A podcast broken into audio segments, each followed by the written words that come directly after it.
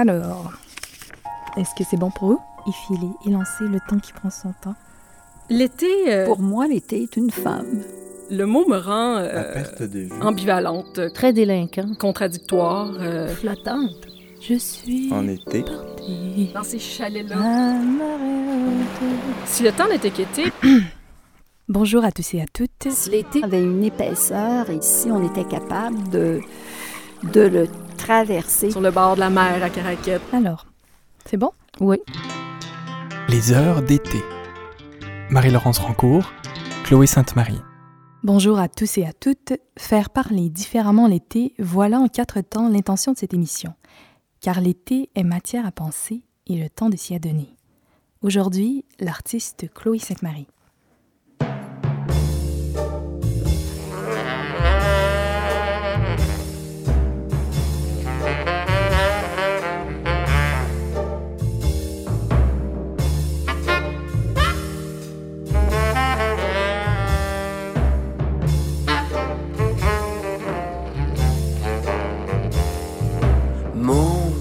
Olivine, ma ragamuche, Je te stoppe, ta stop ta ta l'air sur la brouillette, mire qui folchette. mon olivine, ma ragamuche, Je crudis mal mi panap. Je te goldeple. ouvre tout grand ton armeau macabre et laisse le jour entrer dans tes micmacs. Ô lunettes aux fines, Dauphine, je me penche et je te cramouille. Et dans le désert démarque ma con, seins, obèrent seins, le silence. silence. Ô lunettes aux fines, je me penche et je te cramouille. Ô doux brûlot de l'été, ô doux brûlement du ciel, sur les veines de mes ailes, ta brise, ta brise, ta brise m'appelle. Ô doux complot de la pluie, aux douces annonces des eaux, sur les plaines de ma peau, ton nom, ton nom, ton nom m'appelle. Ce sont donc quelques mots tirés de votre chanson Brûlot, parue sur votre album Je marche à toi. Bonjour Chloé Sainte-Marie. Bonjour. En fait, c'est un poème de Patrice Desbiens et une musique de Gilles Bélanger. Et sur votre dernier album, À la croisée des silences, il y a une très belle lecture d'un texte qui s'intitule Tempus Fugit. Oui. Vous avez cette impression d'un temps fuyant, d'un temps qui euh, file, d'un temps qui passe trop vite. Quel est votre rapport au temps, Chloé Sainte-Marie? Hmm. Il m'échappe, euh, mais c'est un rapport euh, de, non-rapport parce qu'il est là, il n'est pas là, mais l'existence est là jusqu'au dernier souffle.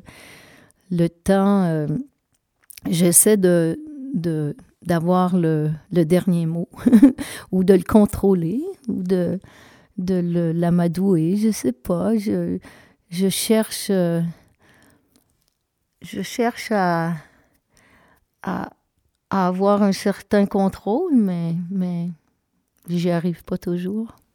Il vous glisse entre les doigts. Ouais, mais de moins en moins parce que je deviens plus sage, puis euh, j'ai pris la décision que de pas être euh, victime d'une sur surtravail, d'un s- surenchère de tout. Fait que doucement, je- j'essaie de, de déambuler, puis de, sorte de nonchalance, puis de d'indolence. Mais ça me surprend pas parce que votre dernier album, toujours, donc à la croisée des silences, dure 1h32 minutes. Mhm. En y partagé en d'un côté des chansons et des lectures euh, de poèmes. Il y a 57 chansons, poèmes sur euh, ce livre-disque. Mhm. Et donc, on peut penser que vous avez une certaine foi envers le temps, le temps effilé, le temps euh, dans sa pleine longueur, le temps qui prend son temps. Est-ce que vous avez une foi particulière envers ce temps? Ben, là? Je, oui, euh, c'est-à-dire que je, je prends le temps, je je laisse pas le, le- les chiffres dominer ma vie. Donc, euh, il y a 47 poètes qui sont nos plus grands poètes que je dis, que je chante, que je lis. Et, euh, mais moi, quand je, je fais un travail de création, euh, je me cloître, donc avec mon chef, Régent Bouchard, puis les, les autres qui ont travaillé avec moi. Euh, et comment dire, euh, c'est, je, refuse de qu'on me donne un, laps de temps, puis que dans ce laps de temps, je dois créer. Je suis pas capable de créer avec un gun sur la tempe, puis avec des chiffres qui vont dicter ma vie. Donc, qui, alors, euh, ça prend souvent huit mois de studio, puis des fois, c'est quand l'inspiration arrive l'après-midi, c'est l'après-midi, ça peut être la nuit, ça peut être le matin. euh, On ne sait pas quand, mais il faut pas être victime, il faut pas être euh, euh, complètement... euh, je sais pas quel mot, quel, quel mot serait le meilleur, mais soumise. euh, une- la bête de somme du temps. Dans quel temps vous vous installez pour créer, pour écrire? un, un intemporel. La seule chose que j'aime, c'est que mes albums sortent l'automne. Donc, mais ça, c'est le ciel qui décide. Les, tous mes amis en haut, Gilles, Bruno Roy, euh, Paul Buissonneau, euh, enfin, tous ceux qui me protègent. Mais je me, je me laisse, euh, je laisse la vie m'apporter ses réponses. Et actuellement, je suis dans une transition, un changement de vie. Je quitte Montréal. Et, euh, mais tout ça, c'est fait par-dessus ma volonté qui, qui, qui avait décidé que, que je restais à Montréal. Et c'est formidable. Je, je reste attentive aux signes. Qu'est-ce que vous voulez dire par-dessus votre volonté? Ben parce que parfois, je, je suis un petit peu gendarme, puis je décide que, bon, je vais rester là, que ma vie est bien settlée comme ça. Puis, et, et tout à coup, la vie a décidé, il y a quelques mois, que j'allais quitter Montréal en dehors de mon consentement. Et, euh, et j'ai résisté, mais je peux plus résister. C'est, comme si les signes, c'est comme si Gilles, Carl, comme tous ceux qui, sont là, euh, dont je crois que leur l'âme est toujours autour de moi, en moi, euh, me protègent. Et c'est tout comme si tout était écrit. Il est arrivé un traumatisme qui, qui fait que j'ai pas le choix, je dois quitter. C'est fantastique. Sans ça, je, je, restais. Alors, dans, dans une situation comme ça, le temps, le temps, moi, je pensais toujours rester ici, puis ça s'est, ça s'est inversé. Donc, je pars à la campagne. Donc, je, je sais pas comment dire, je, je n'accepte pas les- le dictat du temps ou le dictat de, de, de l'avenir ou de, ou de ce que doit être euh, ma vie. Finalement, c'est même pas moi qui ai décidé. C'est comme si s'il y avait des fils, une marionnette, c'est comme au-dessus de ma tête, au-dessus de mes neurones, de mes doigts, et que je suis une marionnette, puis j'accepte. Hmm, donc, c'est pas le temps euh, qui est fuyant, c'est vous qui le fuyez. C'est moi, ouais, quelque part, ouais. Si on remonte un peu le temps, vous êtes originaire de Sainte-Eugène-de-Grande-Tame. Ils étaient comment, les étés enfants, là-bas? Ah, ils étaient entre, entre voisins, beaucoup, il y avait beaucoup d'enfants, il y avait... euh, je me souviens de, de lumière, de soleil, de, puis les chats, les- le temps était, euh, était quand même euh, matérialisé, incarné dans un territoire, dans, dans les cerises qui arrivaient à un moment donné à l'été, dans les baignades, dans un pit qu'on appelait au pit de sable où il y avait de l'eau avec notre mère, on allait se baigner là. Il y avait la cueillette du thé des bois, il y avait euh, tu sais, le, le foin, il y avait... Donc, chaque saison avait un temps, euh, un rythme propre. L'hiver, c'était, ou, euh, au printemps, c'était la cabane à sucre. Puis l'hiver, ben, c'était le patinage. On allait patiner chez les voisins. euh, un voisin des Landry qui faisait euh, une patinoire. Puis l'école, qui était pas trop. Au début, dans mes deux, trois premières années, c'était l'école en face. Puis après, c'était au village. Donc l'autobus.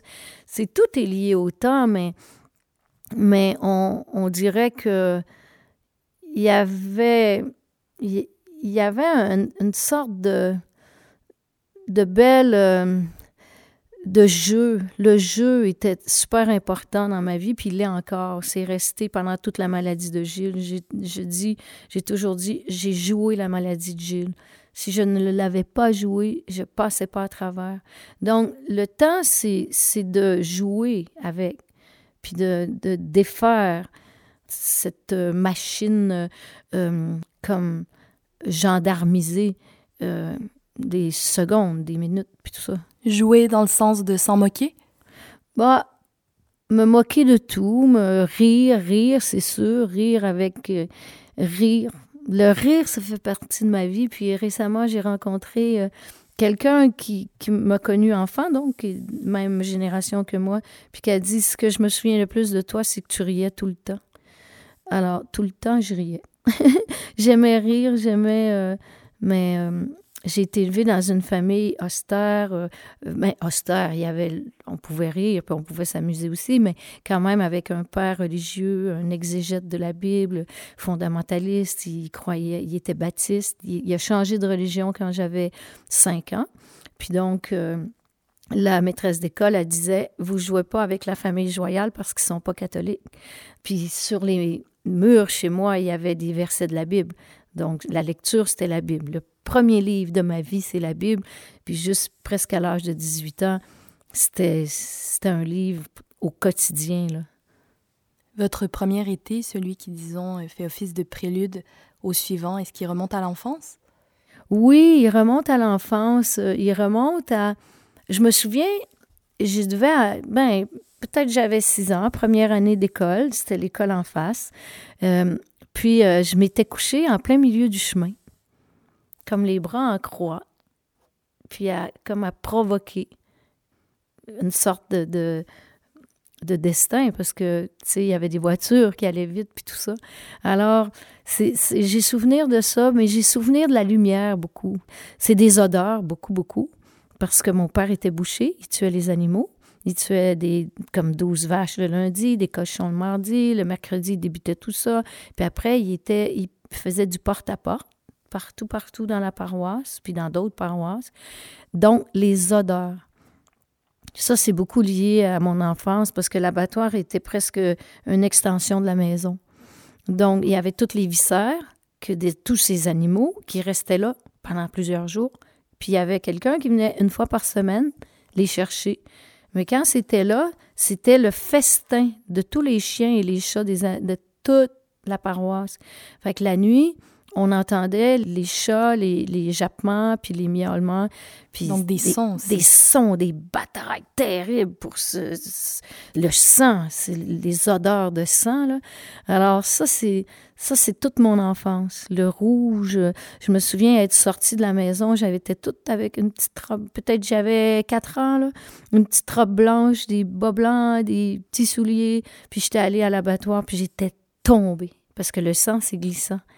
Puis euh, j'étais tombée les fesses à plat, puis je pleurais, puis...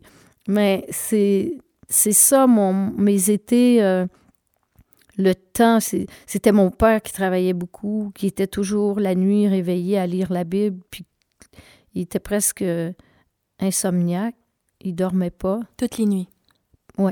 il lisait la Bible. Puis le jour, il travaillait, il dormait un peu certainement quelque part, mais peut-être il avait pas besoin de beaucoup de sommeil. Je me souviens qu'il fallait que je passe à côté de lui la nuit pour aller faire pipi, traverser la maison. La lumière, c'était des néons, donc une lumière euh, blafarde, bleu, vert, gris. euh. Puis euh, le temps, c'était les lectures de la Bible, l'Apocalypse, la Genèse. Donc. C'est tout l'Ancien Testament, le Nouveau Testament. C'était incroyable. là. Donc le temps est omniprésent parce que lorsqu'on parle de ces notions-là, La mort, temps, oui. ouais, Parce que nous, il fallait être sauvés. la finitude. la finitude. Donc, si on n'acceptait pas Jésus comme son sauveur, euh, ben, on allait être toute l'éternité en enfer, ou si on l'acceptait, on allait être toute l'éternité au ciel. Et moi, j'ai été rebaptisée à l'âge de 13 ans. Donc, j'avais été baptisée enfant catholique, mais quand mon père a changé de religion, après, euh, Puis il y avait toujours des réunions de prière presque cinq fois par semaine. Les mercredis, les jeudis, les vendredis, les samedis, on allait à l'église, les dimanches matins, les dimanches soirs. Et comment ça s'est passé quand vous avez quitté Sainte-Eugène de Grand-Âme Vous avez découvert en dehors de votre village un autre temps? Ouais, un autre temps, un, un autre temps lié à, au, délire, au délirium de toute, toute espèce.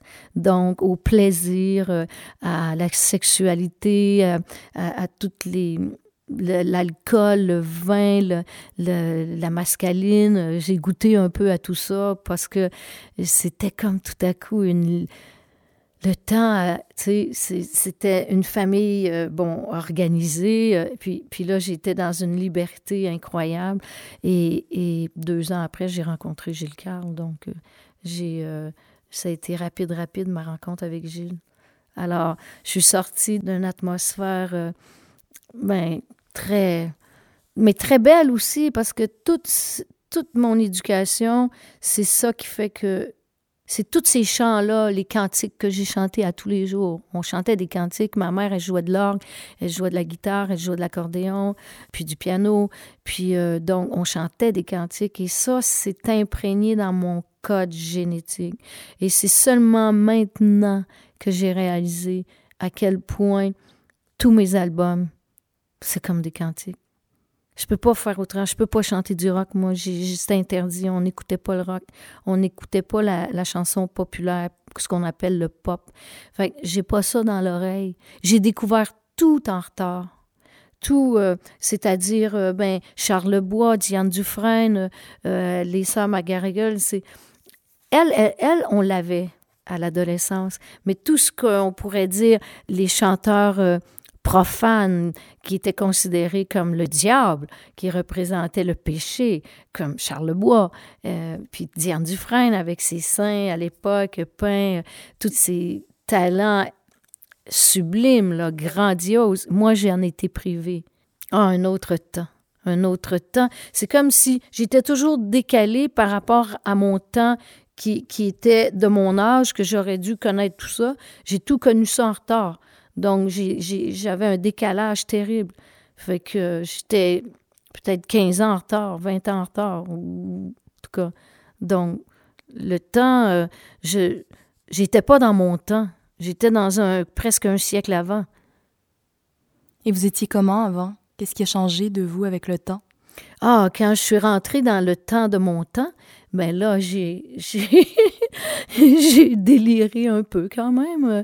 C'était une grande liberté totale euh, que je ne pouvais pas imaginer que ce que ce que je voyais, ce que je vivais, ce que j'entendais, ce que et j'aimais tout, j'aimais la beauté. Et puis quand je suis rentrée chez Gilles Carle, euh, j'étais face à la beauté, à la liberté. Donc le le temps n'existait plus, il y avait plus de normes, il y avait plus de tout était possible. Tout par rapport à l'esprit, par rapport à donc, j'ai vu des Picasso sur les murs, des, des Miro, tous les grands peintres, Iopel, euh, puis euh, Pellan, euh, Calder. C'était interdit chez nous, il y avait les versets de la Bible.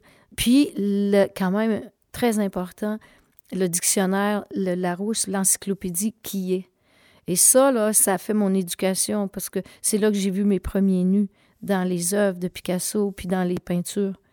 Fait le temps, euh, comme j'étais en retard de presque 20 ans, j'ai tout découvert tout d'un coup. Là, et quand j'ai Paul Piché, je l'ai découvert euh, très tard, quand je suis tombée sur le printemps.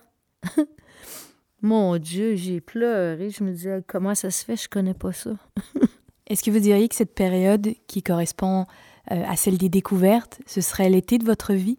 Ah, mais oui. On peut dire, mais l'été ou l'hiver, parce que j'aime autant l'hiver que l'été. Pour moi, euh, l'été n'est pas seulement le- la saison euh, de prédilection. L'hiver, je, je, suis pas euh, fille d'unique saison. Les, quatre saisons, j'aime autant la pluie que la bruine, que le, le, le soleil, mais j'aime presque autant la pluie. Donc ce serait quoi l'été pour vous au fond? C'est vrai, c'est pas grand-chose, faut y mettre quelque chose. Ce serait quoi pour Chloé Sainte-Marie l'été? L'été, si on est en Patagonie, c'est l'hiver. Donc, j'arrive de deux mois au Chili et en Argentine. Je suis allée en Patagonie, puis à l'île Navarino, puis à Puerto William. Puis, euh, donc, euh, c'est. Mais l'été, on dit, on, on- vous parlez d'été, là, de, de soleil, c'est ça? D'été, l'été au Québec ou l'été. euh, Votre été, ce que vous avez le goût d'en dire Mon été, c'est, c'est au fond prendre le temps de ne rien faire. C'est m'en aller sur mon île à l'île verte, dans, dans ce lieu qui est mon lieu sûr, un lieu où je suis inatteignable, intouchable. C'est, comme en dehors du temps, parce qu'il est déconnecté du temps, il est déconnecté du continent. Donc, c'est en dehors. Et c'est en face du fjord du Saguenay et en face de Trois-Pistoles et ou Kakuna. Fait c'est complètement en dehors du temps. C'est comme un siècle avant. Voilà, un autre temps. Un autre temps, complètement. Et ça, j'en ai vraiment besoin. Mais c'est au fond le l'été pour moi euh, euh, idéal, si on je sais pas, un mot super, mais euh, c'est l'île verte. Il y a pas presque pas de voiture, c'est le vélo, marcher à pied, voir la savane en bas, voir les pagés de clôture, voir les crans, le tuf, l'odeur du varech, les rorcales communs qui sautent en l'air, les belugas, donc c'est puis toutes les montagnes de Charlevoix de l'autre côté, euh, qui le fleuve, il fait à peu près 20 km de large. Pour moi, l'été idéal, c'est ça. C'est sortir du temps. Puis c'est seulement là, quand on sort du continent, que je peux le trouver.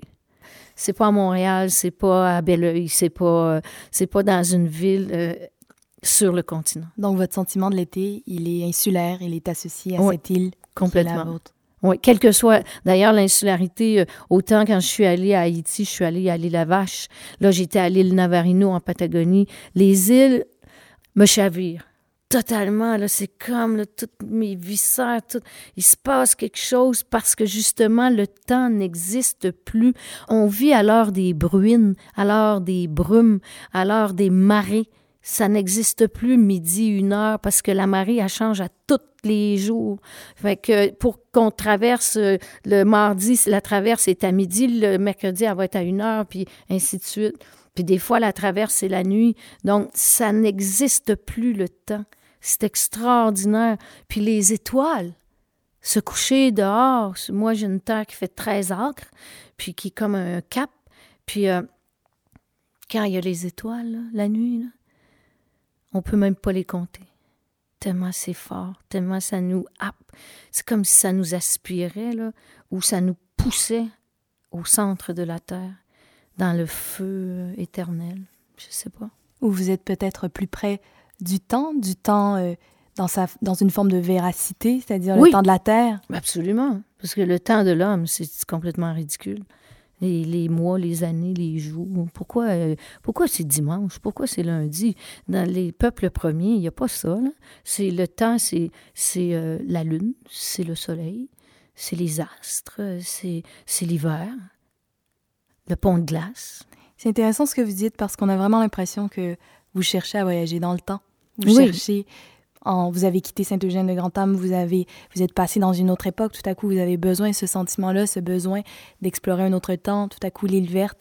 Mais Voilà. le temps qui nous échoit, le vrai temps, au fond, le temps que, qui nous est pas imposé par, euh, je sais pas, euh, c'est qui qui a décidé que à Paris, il était minuit, puis ici, il est 6 heures, puis je je veux pas vivre là-dedans. Mais bon, j'ai un travail. euh, Quand j'ai un spectacle à 20 heures, euh, le 13 mai, bon, euh, je suis là, puis je, joue le jeu de ça. Mais il faut que j'en sorte, parce que je vais mourir. C'est, il faut que je me libère de ça. Cette espèce de, de dictat qui nous contrôle totalement. Puis tout est comme tellement euh, contingenté, tout est, je sais pas quel mot utiliser qui me fait peur, euh, qui décide pour nous l'âge d'abord. Je dis jamais mon âge, je sais pas mon âge. Je lui disais, ben t'as l'âge de tes rôles. Puis c'est pourquoi euh, c'est intéressant parce qu'il y a des peuples qui savent pas leur âge. Pourquoi il faut savoir son âge, puis son anniversaire, puis décider qu'il y a 18 chandelles, puis 19, puis 20? J'ai jamais fêté mon anniversaire, puis j'appelle jamais personne ni ma mère, ni mes sœurs. C'est, c'est pas en moi. Je, je- j'accepte pas que si on est né le 30 euh, janvier, disons, que c'est là que la, que l'âge change. Non, c'est à tous les jours. Alors, je, j'ai un rapport au temps euh, très délinquant. Vous qui aimez la peinture, Hmm. si vous deviez peindre l'été, faire son portrait, quel visage vous lui donneriez? Mon Dieu, euh, je lui donne un... Ben, peut-être qu'il n'y aurait qu'une couleur, c'est une sorte de bleu nuit. euh, lui donnerais des couleurs, lui donnerais mais tout, euh, mais peut-être juste, juste une toile blanche, euh, je ne sais pas, mais c'est sûr que les éléments de la nature, c'est pour moi la, la seule... récemment, je disais, seule la nature peut me sauver. Et, et donc, c'est la nature. Fait qu'elle aurait les couleurs de la nature, c'est certain. En dehors de la nature, on est dénaturé. Puis quand on est dénaturé, ben, on meurt. Puis on tue les autres. Ça fait les guerres. Ça fait les- toute la violence. tout- Mais c'est la nature.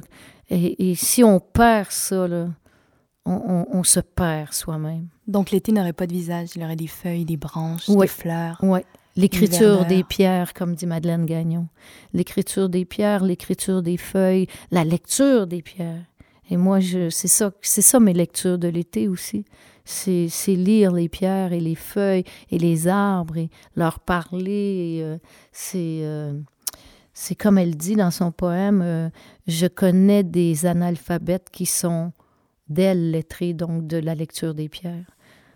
C'est les plus belles lectures. Et la photo dans votre vie, c'est une façon de retenir le temps? Ouais, ça arrête le temps, oui. Mais ça arrête le temps, mais ça triche. C'est une sorte de tricherie qui est belle, qui est un jeu, qui est... C'est un jeu, la photo. J'ai adoré ça. J'ai des milliers de photos avec Gilles. Euh, Éventuellement, on va sortir euh, les photos qu'il a fait avec moi, de moi. Puis euh, avec la poésie toujours, c'est sûr. Mais euh, ouais, la, la photo, c'est fun. C'est une façon de déjouer, de tricher, puis de dire à 20 ans, j'étais comme ça, puis tac, c'est, amusant, mais c'est un jeu. Il faut pas le prendre au sérieux parce que là, on, on peut se suicider. Si on, si on décide qu'il faut ressembler à nos photos, c'est foutu. On, va, on va se tirer une balle dans la tête. Et quand vous les regardez, vous revivez les instants que vous avez vécus par le passé? C'est surtout ce que je regarde ou ce que je ressens, c'est celui qui prend la photo. Et c'est son œil, c'est son esprit, c'est son regard. Lui qui était Gilles Carle, qui a fait les photos de moi, c'est pas moi que je vois, c'est lui que je vois me regardant et regardant la nature et, euh, et écrivant un journal intime à travers ses photos et ses dessins. C'est pas moi, parce que je me vois pas, je, je suis pas comme ça, mais c'est son regard et c'est comment lui me voit que j'aime.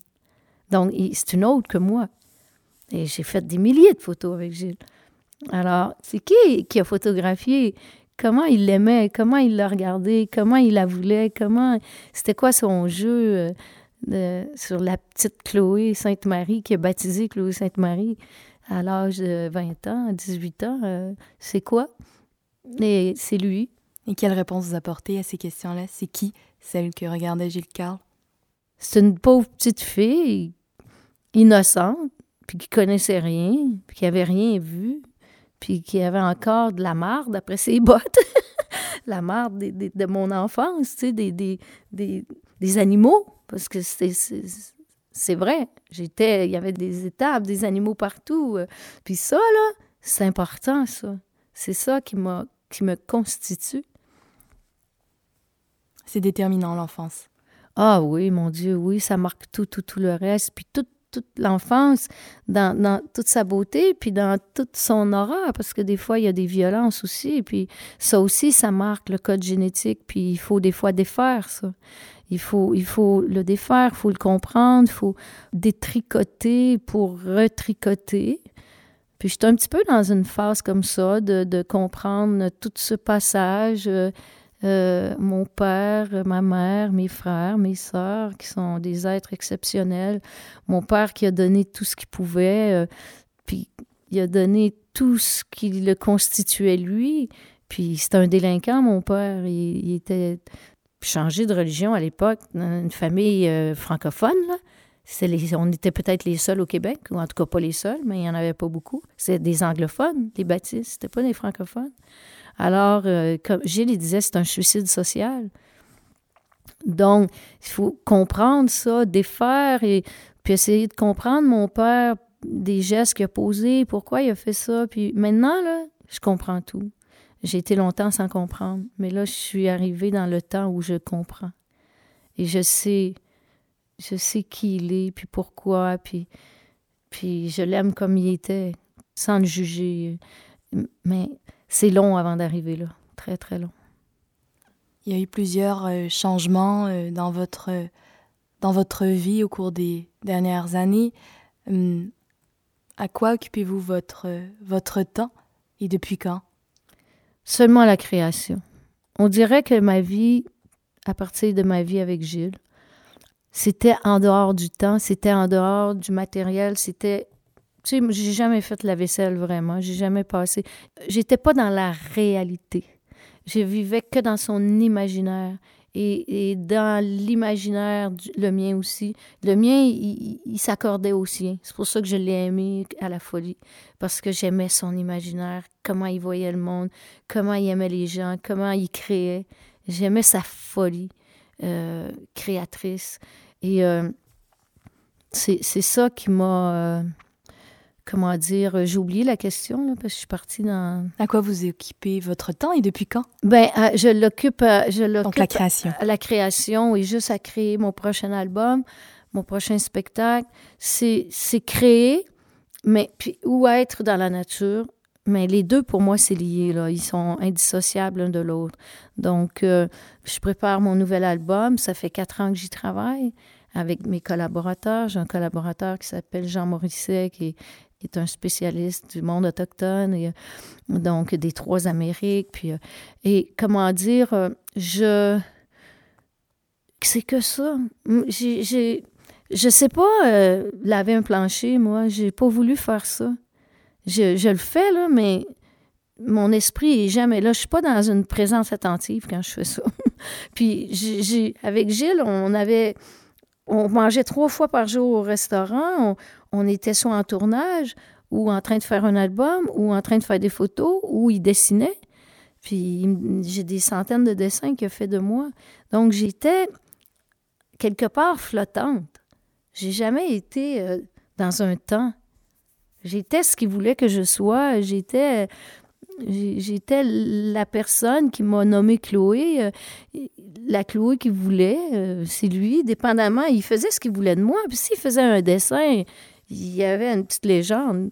Il me transformait complètement avec le dessin. Il y avait juste à écrire quelque chose. Je devenais ça. c'est ça le jeu. Je pouvais être ce qu'il voulait. J'aimais ça, jouer. C'est intéressant parce que depuis le début de cet entretien, vous n'avez pas parlé du temps, du temps de, du soin, du temps de l'accompagnement, et pourtant, vous y avez consacré du temps. 17 ans. Voilà. Mais j'ai joué. Je l'ai joué, sa maladie. Fait qu'on a continué à jouer. Puis lui, il continuait à peindre. Puis euh, je faisais mes spectacles, puis il était toujours là. Donc, euh, son, son œil créateur, son esprit était toujours là. Fait que pour moi, c'était dur parce qu'il fallait que je trouve 10 000 par mois pour payer ses soins. Mais en même temps, j'ai toujours, je me suis, c'est ce qui a sauvé ma peau. Et quand je fais des conférences pour les aidants, pour les guider, c'est ça que je leur dis. Il faut se détacher comme le, Bertolt Brecht, il, nomme ça au théâtre la distanciation. Donc, se sortir de soi, puis il y y a- le moi qui est dans, dans, dans le problème, mais il y a le moi qui est à l'extérieur, puis qui joue. Puis je jouais. Fait que ça... Les problèmes, je les jouais. Sortir de soi, c'est vivre à contre-temps de notre époque, non, Chloé Sainte-Marie? Ben, Ne pas être dans le moi, oui, c'est vrai. entièrement tourné vers l'autre. Ouais, ouais, c'est vrai. Parce que tout est tellement dans le moi, moi, moi. Il faut que je sois. Oui, c'est vrai. euh, mais mais euh, moi, sortir de soi, c'est peut-être une clé. Une des clés. En tout cas, moi, moi, je sais pas comment ça. Mais je jouais enfant aussi. Je n'aimais que ça. J'ai commencé à jouer à 5 ans, à faire des spectacles pour les petits voisins. Puis ma mère, elle, il fallait que je paye mes spectateurs à coups de Coca-Cola puis de petits gâteaux vachons. Fait que je jouais. Je n'aimais que le jeu, enfant. Puis quand, quand on, me comprenait pas, ou mon père, bon, avec la Bible, il, il comprenait pas que c'était du jeu, des fois euh, mes, attitudes ou ma façon d'être. ou Mais je fallait que je joue puis que j'invente des personnages tout le temps. Fait que j'étais pas dans j'étais pas dans la la concrétude, disons, de, de, de la vie. J'étais quelque part, toujours dans un, un esprit ailleurs, un rôle, un personnage.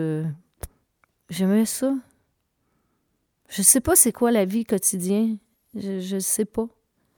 Je- Ah, c'est correct. c'est pas, c'est mieux pas de savoir. Il faut se tenir un petit peu à distance de cette vie-là. C'est ça. faut se tenir à distance. Puis j'ai eu la chance de, par le- Tu sais, il y a deux, deux personnes qui nous créent, bon, puis les talents de mon père, les talents de ma mère, il m'a donné, en tout cas, euh, j'ai aussi les hérité de, de- comment dire, euh, mon père, il souffrait beaucoup, toutes ses souffrances. Je trouve que j'ai pas mal hérité aussi de ça. Mais, mais en même temps, bon, on, on choisit pas ce qu'on hérite puis ce qu'on nous donne en partage. Mais n'empêche que ça a donné, euh, on dirait, euh, un être qui est déconnecté, puis sans cocaïne, sans héroïne. sans- J'ai, j'ai pas eu, même pas de caféine. J'ai tout arrêté ça parce que mon esprit il est trop, trop. euh, on dirait que il, veut pas. Il, il était indomptable. Vous aimez bien le silence. À quel temps il appartient? Ah, à tous les temps. Le silence, autant simple, autant composé, autant à tous les temps. Ça, c'est c'est la plus belle musique. Moi, sans le silence, euh, je, je mange en silence presque tout le temps. Quand je peux, là. Ben, pas quand on est en affaires, puis qu'on... Mais vraiment, je, le silence, si j'avais pas accès au silence, si c'est, une musique qui est en moi, puis que je dois respecter. Puis dans mes albums, les, les silences sont aussi importants que les notes qui sont jouées. Vous avez apporté votre livre qui accompagne les disques à la croisée des silences. Mm. Peut-être que vous auriez nous lire un passage. Vous avez aussi apporté des framboises, vous pouvez en manger. Oui, j'aurais aimé ça lire euh, La lecture des pierres de Madeleine Gagnon, qui m'a bouleversée quand j'ai lu ça parce que ça me parlait de l'île, mais de tout ce que j'aime. On reconnaît quand on, cherche des textes ce que on souhaite, ce que je souhaiterais écrire, mais c'est Madeleine Gagnon. Écrire les pierres telles qu'elles se lisent. Je connais des analphabètes qui sont d'elles lettrés. Je connais des inscriptions qui sont des langues et que la langue ignore. Or, celle du poème en état de choc, en état d'effraction. Écrire les pierres telles qu'on les a lues, avec cette drôle de langue, échappée de l'école, offerte au tableau du ciel, au pupitre des migrateurs en passant, la craie venue du fond des âges, l'ardoise à l'avenant, et les fenêtres par lesquelles on sort dans les champs, construites pour garder dedans. Souvent se gravent les animaux qui voient, rampent ou marchent. Ils sont pris à témoin pour les drames du ciel, de la terre, des eaux. Une bibliothèque d'animaux. Lire d'emblée chaque chapitre, entrer en fulgurance, puis étudier les détails, la syntaxe minérale, la grammaire, le lexique, l'alphabet, les autographes anonymes et pérennes, distribués au gré des routes liquides, des chocs du vent, allusives signatures seulement. Je suis de ce manteau de planètes pierreuses, de ce spasme lunaire qui me vit naître. Je suis de ce gouffre utérin d'où bruit le buisson. Ailleurs je m'en vais, d'où ils sont venus. Tant qu'il y aura un souffle, sera l'écrit, jusqu'à rabord, maille après maille, jusqu'à l'élémentaire, le chant. M'éteindrai avec cette finale imaginée intemporelle. Ambre glissant de col en col sur front d'univers. Madeleine Gagnon. C'est beau l'écriture des pierres. hein? C'est très beau. Et vous travaillez, vous, à faire vivre, connaître, raisonner les paroles de grands poètes, de grandes poétesses d'hier et d'aujourd'hui, d'ici. Quelle importance ça a pour vous, la transmission, l'idée de déplacer quelque chose d'un temps à un autre, ou plutôt de le, de le passer? d'un territoire à un autre aussi.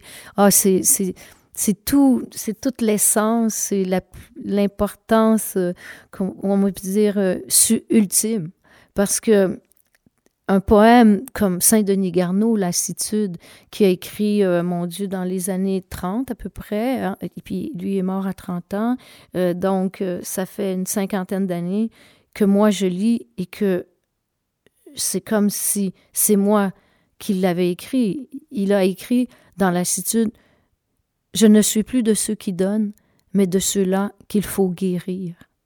Et qui viendra dans ma misère Qui aura le courage d'entrer dans cette vie à moitié morte? Quand j'ai lu ça, y a, le temps, ça n'existe plus. C'est Villon au XIIe siècle. C'est fabuleux. Donc, la poésie est en dehors du temps.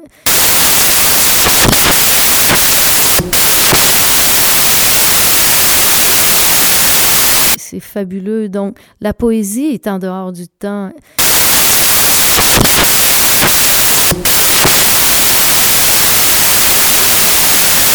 C'est fabuleux. Donc, la poésie est en dehors du temps.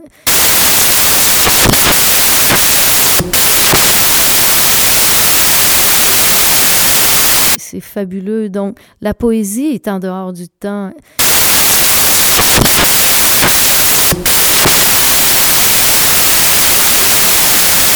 C'est fabuleux. Donc, la poésie est en dehors du temps.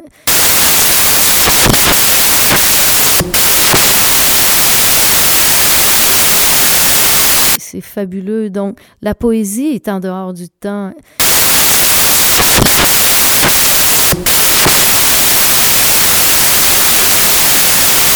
C'est fabuleux. Donc, la poésie est en dehors du temps.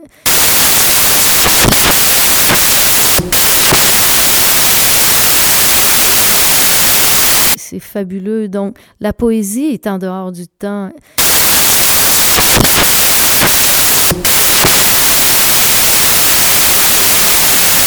C'est beau quand on, les gens essaient trop de comprendre la poésie. Il faut la laisser faire son chemin. Vous lisez beaucoup l'été?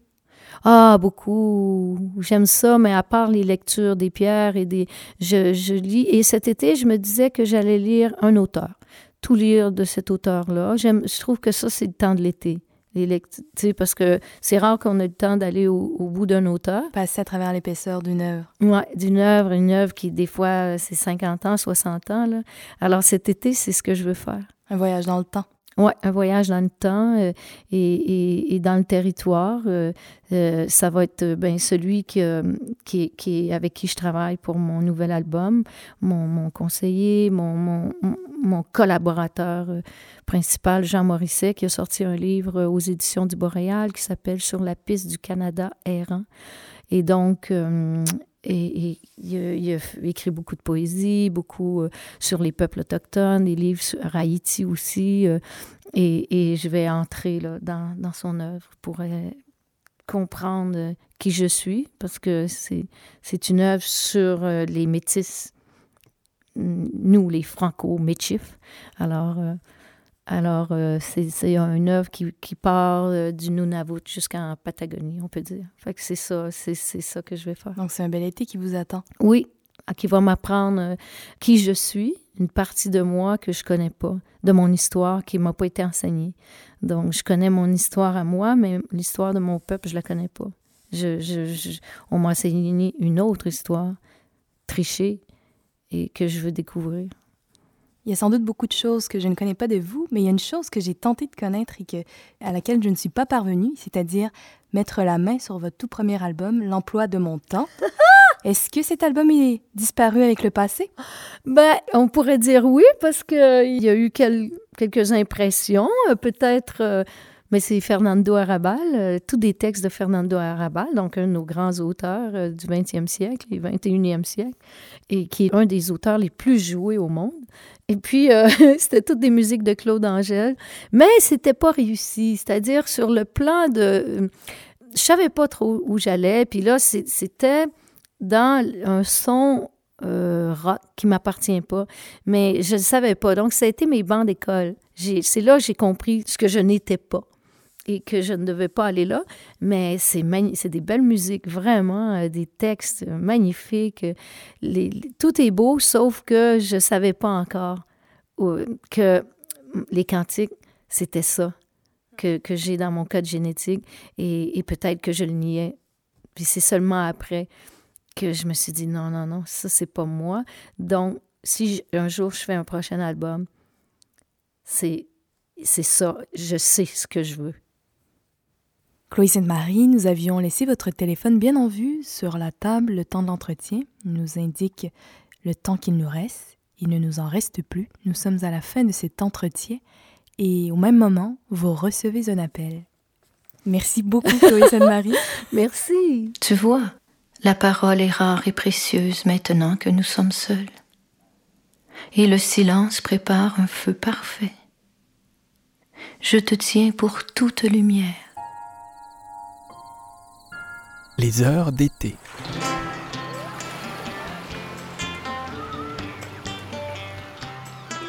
Une production de Savoir Média, Conception, Magnéto.